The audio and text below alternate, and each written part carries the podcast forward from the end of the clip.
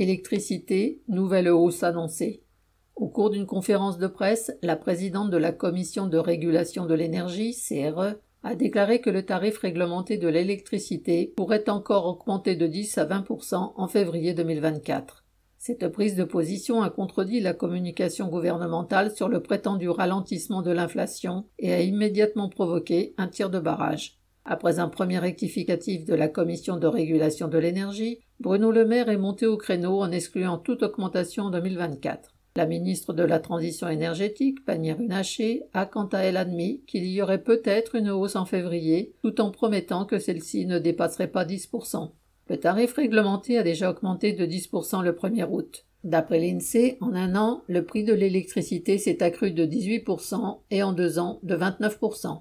Cette flambée entraîne de nombreux sacrifices pour les familles populaires, 23 millions de familles dépendant du tarif réglementé. Celui-ci s'applique également à 1,5 million de petites entreprises. Comme on avait déjà témoigné des boulangers l'hiver dernier, cette nouvelle hausse prendrait en étau des centaines de milliers d'artisans, coincés entre la baisse du pouvoir d'achat des travailleurs et l'explosion du coût de l'énergie.